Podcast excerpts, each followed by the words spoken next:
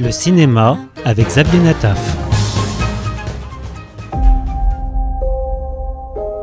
Il y a un moment où chacun d'entre nous doit choisir entre la lumière et les ténèbres.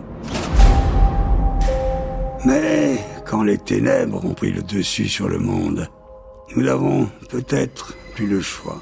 Dans le New York de la fin des années 70 se constitue une équipe secrète de justiciers dont le seul but est de traquer des nazis allemands réfugiés aux États-Unis qui, eux, ne rêvent que de fonder un quatrième Reich sur le territoire américain.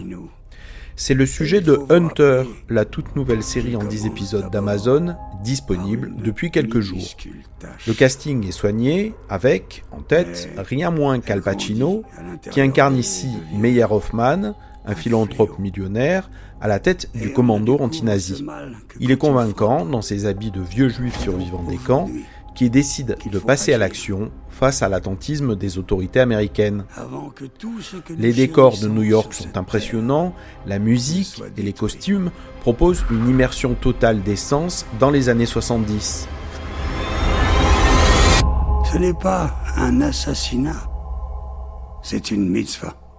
Ces chasseurs, comme ils se font connaître, ont découvert que des centaines de hauts fonctionnaires nazis vivent parmi des citoyens ordinaires et conspirent pour créer un quatrième Reich aux États-Unis.